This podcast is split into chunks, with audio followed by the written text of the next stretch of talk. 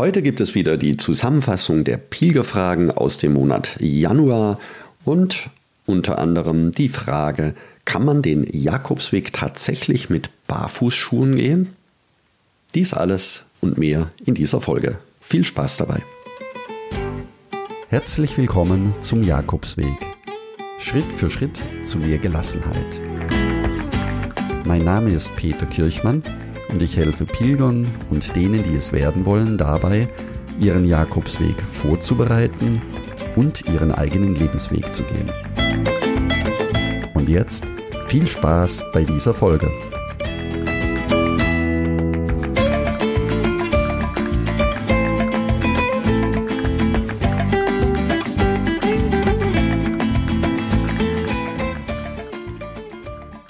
Hallo Peter, meine Frage bezieht sich auf äh, Barfuß-Wanderschuhe. Du hast mal davon erzählt, dass deine Frau ähm, den Primitivo dieses Jahr, beziehungsweise letztes Jahr, ähm, mit Barfuß-Wanderschuhen gelaufen ist und hast darüber recht positiv erzählt. Und daher meine Frage, ähm, hattest du schon, hast du schon mehr Erfahrungen sammeln können in Bezug auf Barfußschuhen? Und würdest du Barfußschuhe beziehungsweise Barfuß-Wanderschuhe über ähm, eine längere Distanz empfehlen. Also wir haben vor, den Del Norte mit, in Verbindung mit dem Camino Primitivo zu laufen. Danke schon mal für die Antwort. Ja, lieber Linus, vielen Dank für deine Frage zu den Barfußschuhen.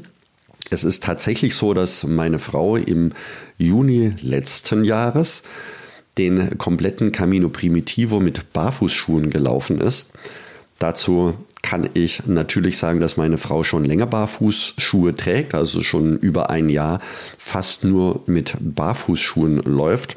Sie also die Schuhe schon eingelaufen hatte und auch gewohnt war, mit ihnen ein neues Fuß- oder ein neues Laufgefühl zu erleben. Ich selbst hatte die Barfußschuhe ebenfalls dabei auf dem Camino Primitivo mir haben sie überhaupt nicht gut getan.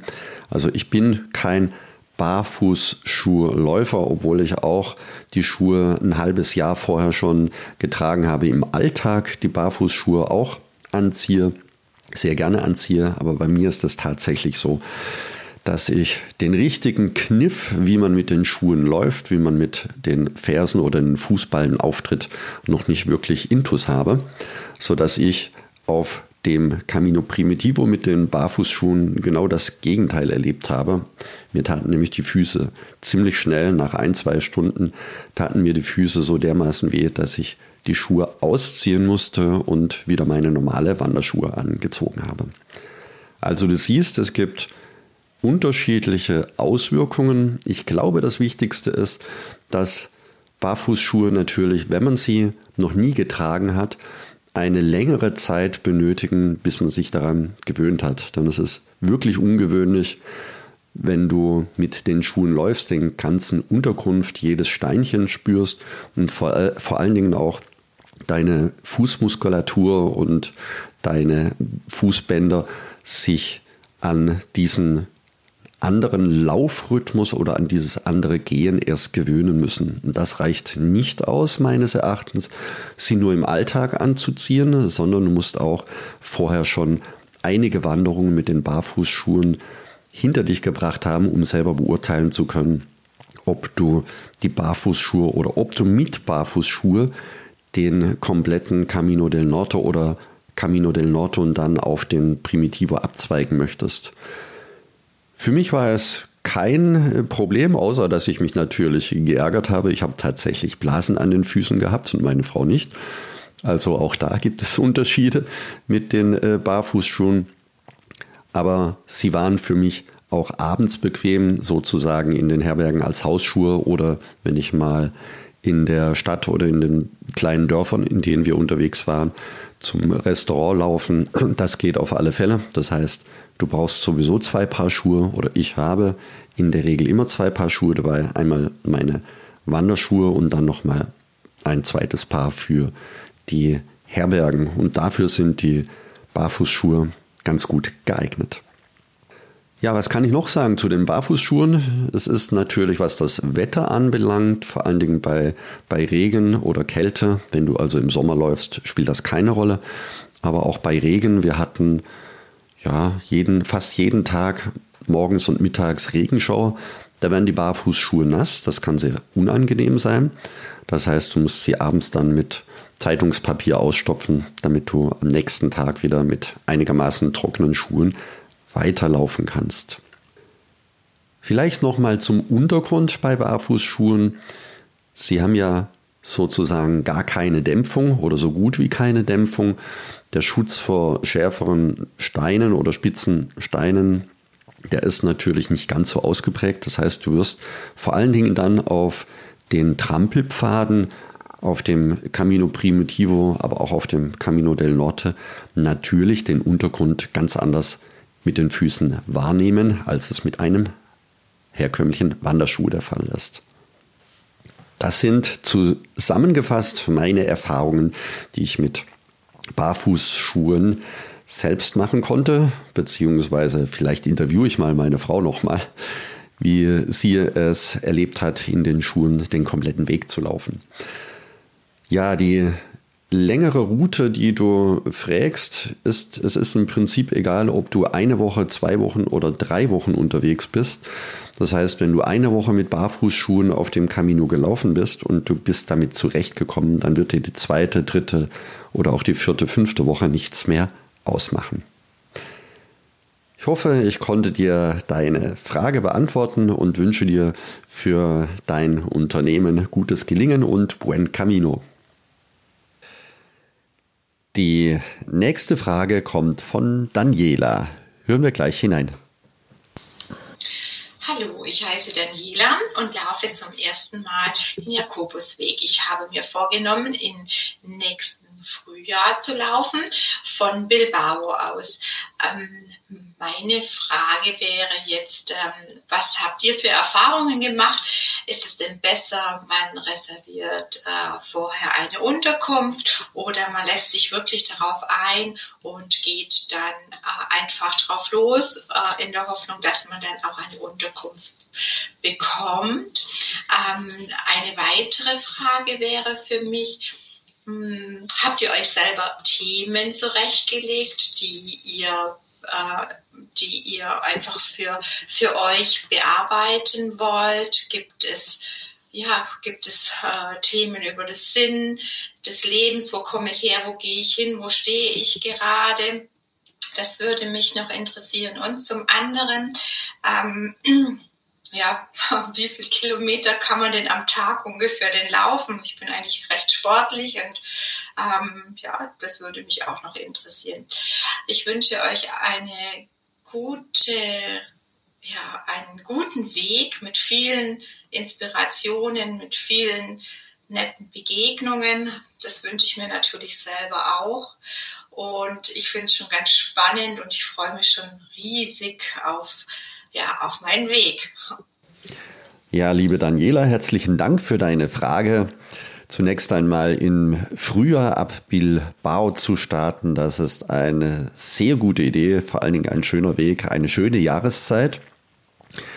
Und zum Thema Unterkunft reservieren würde ich dir empfehlen, immer die ersten ein, zwei, maximal drei Tage zu reservieren.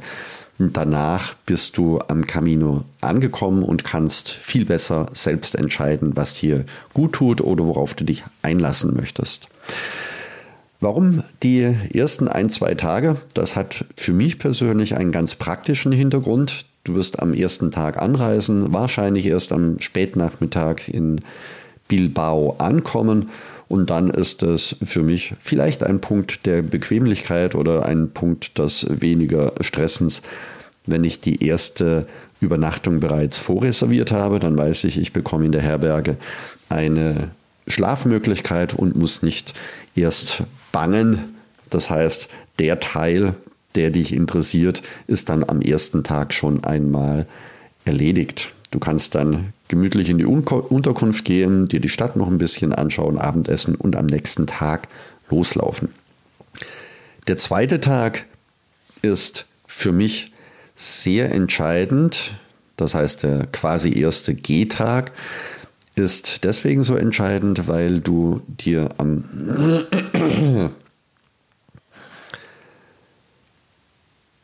Ja, liebe Daniela, ich empfehle sehr gerne immer die ersten ein, zwei Tage vorzureservieren, aus einem ganz einfachen Grund. Wenn du in Bilbao oder wenn du an.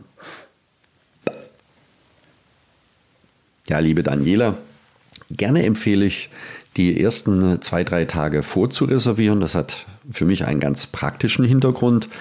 Der erste Tag, der Anreisetag, ist mit so viel Eindrücken ständig belegt bei mir. Du wirst wahrscheinlich erst am Nachmittag oder Spätnachmittag in Bilbao ankommen und dann ist es eigentlich eine ganz praktische Geschichte, wenn du dich nicht gleichzeitig auch noch um eine Unterkunft sorgen musst. Deswegen reserviere ich gerne den ersten Tag inzwischen auf meinen Caminos vor.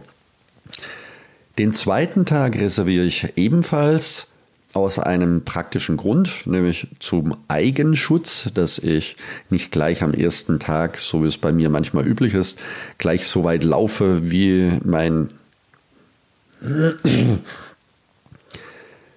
den zweiten Tag buche ich ebenfalls gerne vor. Das hat einen ganz praktischen Hintergrund. Und zwar möchte ich nicht am ersten Tag gleich 20, 25 oder 30 Kilometer laufen, weil ich mich da zu gut kenne. Da brauche ich quasi einen Marker, nicht mehr wie 15 oder maximal 20 Kilometer zu laufen, damit ich in den Folgetagen das eben nicht gleich spüre, dass ich zu viel gelaufen bin.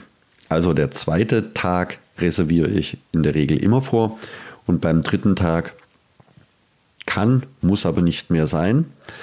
Du hast das Glück, wenn du im Frühjahr läufst, haben die Unterkünfte schon geöffnet und vor allen Dingen sind noch nicht so viele Pilger unterwegs. Das heißt, in aller Regel könntest du deinen Camino auch dann weiterlaufen, ohne vorher zu reservieren.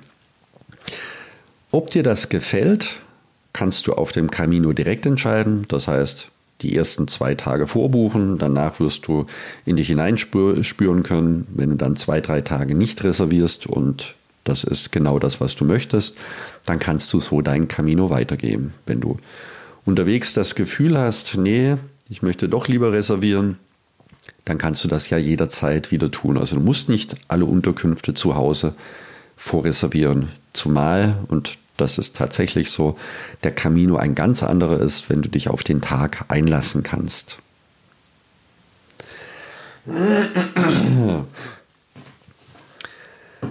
Ja, zu dem Teil, wo du fragst, habe ich Themen mir zurechtgelegt im Vorfeld? Ja, das habe ich tatsächlich. Und das nenne ich dann immer die Fragen an mich selbst. Gibt es übrigens im Pilgertagebuch auch eine eigene Rubrik dazu, eine eigene Seite. Ich mache das also immer so, dass ich vor meinem Camino die Fragen, die mich interessieren, aufschreibe und sie dann weglege. Also ich fange nicht an nachzudenken, wie ich sie beantworte oder wie die Antwort sein könnte, sondern einfach nur die Fragen aufschreiben. Da suche ich mir auch gerne ein paar Fragen aus, wo ich länger benötige, sie zu beantworten und unterwegs zum richtigen Zeitpunkt, nämlich dann, wenn ich daran denke oder wenn ich eine längere Mittagspause mache und mein Tagebuch in die Hand nehme, dann blättere ich drin und ab und zu passt es, beziehungsweise die Fragen, die ich mir aufgeschrieben habe, ziehen mich dann auch magisch an. Das sind zum Beispiel Fragen wie, wozu hat dir bisher der Mut gefehlt? Was daran macht die Angst? Und woher könnte die Angst kommen? Oder auch die Frage, was steht zwischen dir und deinem idealen Leben? Was schiebst du lange vor dir her und warum? Solche Fragen stelle ich mir ganz gerne, weil sie mich zum Nachdenken anregen. Und im Pilgertagebuch selber hast du auch die Möglichkeit, deine eigenen Fragen noch mit einzutragen und mitzunehmen. Das Buen Camino Pilger Journal verlinke ich am besten unten noch einmal in den Show Notes, dann kannst du es dir direkt anschauen. Ja, die Themen über den Sinn des Lebens, wo stehe ich und wo will ich hin, das sind Fragen, die viele Pilger beschäftigen. Auch mich hat das beschäftigt bei meinen Caminos. Und da kann ich dir ganz gerne berichten aus meinem allerersten Tagebuch. Nachdem ich vom Camino zurück war, habe ich auch weiter Tagebuch geschrieben, sogar eine sehr lange Zeit. Und erst viele Wochen später habe ich in mein Tagebuch eingetragen, ich habe zu mir selbst gefunden, ohne dass ich es merkte. Also ich habe zu mir selbst gefunden, ohne dass ich es merkte, auf dem Jakobsweg. Und das hat sich bei mir in der Form geäußert, dass ich plötzlich keine Fragen mehr hatte. Das heißt, alles, was ich an Sinnfragen, Fragen über mein Leben, was ich an Themen aus der Arbeitswelt noch mitgenommen hatte, Fragen zu meinen Freunden, Frage über meine Familie, Frage über was will ich eigentlich, die hatte ich plötzlich nicht mehr.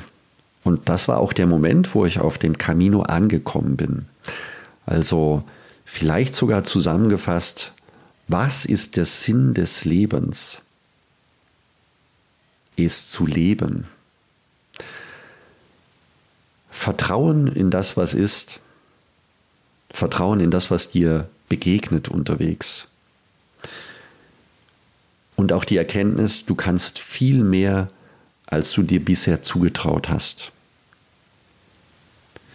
Und auch den Punkt, die Endlichkeit auf unserer eigenen Reise durch das Leben willkommen heißen. Das ist für mich in den letzten Monaten ein Punkt gewesen, der immer wieder präsent ist, denn im Laufe des Lebens verlassen uns Menschen, auch liebgewonnene Menschen. Und das sind auch immer die Momente, die mich daran erinnern, dass auch unser eigenes Leben endlich ist. Und wenn man das willkommen heißen kann, dass wir eben auch auf unserer Lebensreise irgendwann an unsere Endlichkeit kommen, dann nimmt es auch ein bisschen von der Angst, die man vielleicht davor hat. Also, wenn du mich fragst, Themen über den Sinn des Lebens, nimm unbedingt ein Tagebuch mit. Das ist so, so wertvoll, wenn du dir deine Gedanken unterwegs aufschreibst und dich später, Wochen später, Monate später und bei mir inzwischen auch Jahre später immer wieder das Tagebuch zur Hand nehmen kannst, es durchliest und du auch deinen eigenen Wandel erkennen kannst. Das heißt, du wirst eine frühere Version deines Ichs aus früheren Jahren plötzlich mit neuen Augen erkennen können und wirst dann rückblickend oft sehen können, dass alles, was du erlebt hast, bisher eben einen Sinn gehabt hat und dadurch dein Vertrauen, dein Vertrauen in das Leben, dein Vertrauen in die Dinge, die das Leben dir bietet, auch wenn das Leben dir manchmal Streiche spielt, dass du Vertrauen haben kannst, dass es gut ist. Ja, das war jetzt ein langer Ausflug. Ich bin etwas abgeschweift von deiner Frage, liebe Daniela. Aber ich hoffe, ich konnte sie dir über diesen Weg auch ein bisschen beantworten. Ja, dann haben mich viele Fragen erreicht zum Thema Ausrüstung, also jetzt ein krasser Themenwechsel. Ich würde die Frage von Martin gerade noch einmal wiederholen. Hallo Peter, da ist der Martin aus der Schweiz. Herzlichen Dank noch für deine Antwort betreffend den Stempeln in Santiago, wenn man keine Compostela möchte. Jetzt aber noch eine andere Frage, die ich nirgends gefunden habe oder respektive keine wirkliche Antwort dazu und das betrifft das Thema Schlafsack. Und zwar, ich möchte den äh, Camino Portugues laufen, anfangs Mai und ich möchte mit ganz leichtem Gepäck reisen, laufen. Das heißt, auch ein leichter Schlafsack ist mir eigentlich dann gepäckmäßig schon zu viel. Und ich frage mich, geht das auch mit einem leichten Seidenhüttenschlafsack? Kommt man da durch? Gibt es in diesen Herbergen auch im schlimmsten Fall noch eine Wolldecke zum äh, Zudecken? Oder braucht es wirklich einen Schlafsack, der halt auch Volumen in sich birgt. Besten Dank äh, für eine Antwort aus deinem riesigen Erfahrungsschatz und einen schönen Tag. Tschüss, Peter. Ja, lieber Martin, Vielen Dank und Grüße zurück in die Schweiz. Du hast also jetzt quasi ein zweites Mal herhalten dürfen für das Thema der Ausrüstung, in diesem Fall speziell für den Schlafsack. Und ich würde jedem Pilger und jeder Pilgerin empfehlen, wenn du im Sommer läufst, also ab den Monaten, wo es wärmer wird, da gehört für mich der Mai schon mit dazu, Mai, Juni und natürlich den ganzen Sommer durch, dann reicht ein leichter Schlafsack. Also ich nehme dann tatsächlich sehr, sehr gerne einen leichten Hüttenschlafsack, einen sogenannten Outdoor-Hüttenschlafsack, der ist atmungsaktiv, robust aus Mikrofaser, 90 mal 220 Zentimeter groß, also da passt auch jeder rein. Hat einen Reißverschluss und wiegt mal gerade schlappe 200 Gramm. Der ist übrigens nicht nur zum Schlafen gedacht, sondern für diejenigen, die auch, sagen wir mal, er ist optimal auch bei unhygienischer Umgebung. Das heißt, leicht reinschlupfen und trotzdem ein gutes Gefühl beim Schlafen haben. Und wenn es zu kalt ist in der Herberge, dann kannst du durchaus nach dem Zwiebelprinzip im Schlafsack deine zweite Garnitur, wenn sie handgewaschen ist, äh, gerne anziehen. So mache ich das oder so habe ich das gemacht, selbst auf dem Camino Primitivo, als wir Temperaturen hatten irgendwo zwischen 10, 15 und auch 30 oder über 30 Grad. Das ist ein Schlafsack, der ausreicht, vor allen Dingen dann, wenn ich zusätzlich auch noch mit sauberer Kleidung im Schlafsack beginne zu schlafen. Und wenn es nachts zu warm wird, dann kann ich ja auch das ein oder andere Kleidungsstück auch wieder ausziehen. Ich hoffe, das war in aller Kürze zum Thema Schlafsack das Wichtigste. Es gibt viele weitere Fragen, die mich per E-Mail erreicht haben. Die werden gerade geclustert bzw. sortiert. Es sind zwei große Themenblöcke. Zum einen das Thema der Anreise zum Jakobsweg, also zum Startort. Darüber berichte ich in einer der nächsten Podcast-Folgen. Und das gleiche betrifft das komplette Thema der Ausrüstung. Auch da ist es so, dass viele Fragen im Details gerne, dass ich die vielen Fragen im Details gerne hier im Podcast beantworten werde, damit alle Hörerinnen und Hörer auch davon profitieren können. Ja, und wenn jetzt auch du mehr über den Jakobsweg erfahren möchtest, um dich vorzubereiten oder deinen nächsten Camino zu planen, dann werde Teil des kostenlosen Buen Camino Clubs.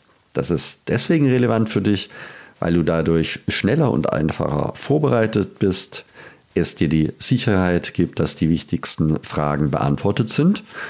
Und außerdem kannst du im Buen Camino Club ganz konkret von meinen persönlichen Erfahrungen auch profitieren. Du findest dort unter anderem ein kostenloses Herbergsverzeichnis, eine Etappenplanung, Packlisten, ein Online-Kurs zur Vorbereitung, eine Filmtippserie und vieles mehr. Gehe deswegen jetzt am besten gleich auf buencaminoclub.de und trage dich dort direkt ein. Du kannst, wie gesagt, alles downloaden, was dir wichtig ist. Vielen Dank, dass du zugehört hast und ich freue mich, wenn wir uns nächsten Sonntag wieder hören. Und denke daran, du bist wunderbar. Ich wünsche dir eine lebensfrohe und schöne Woche. Buen Camino, dein Peter Kirchmann von Jakobsweg-lebensweg.de.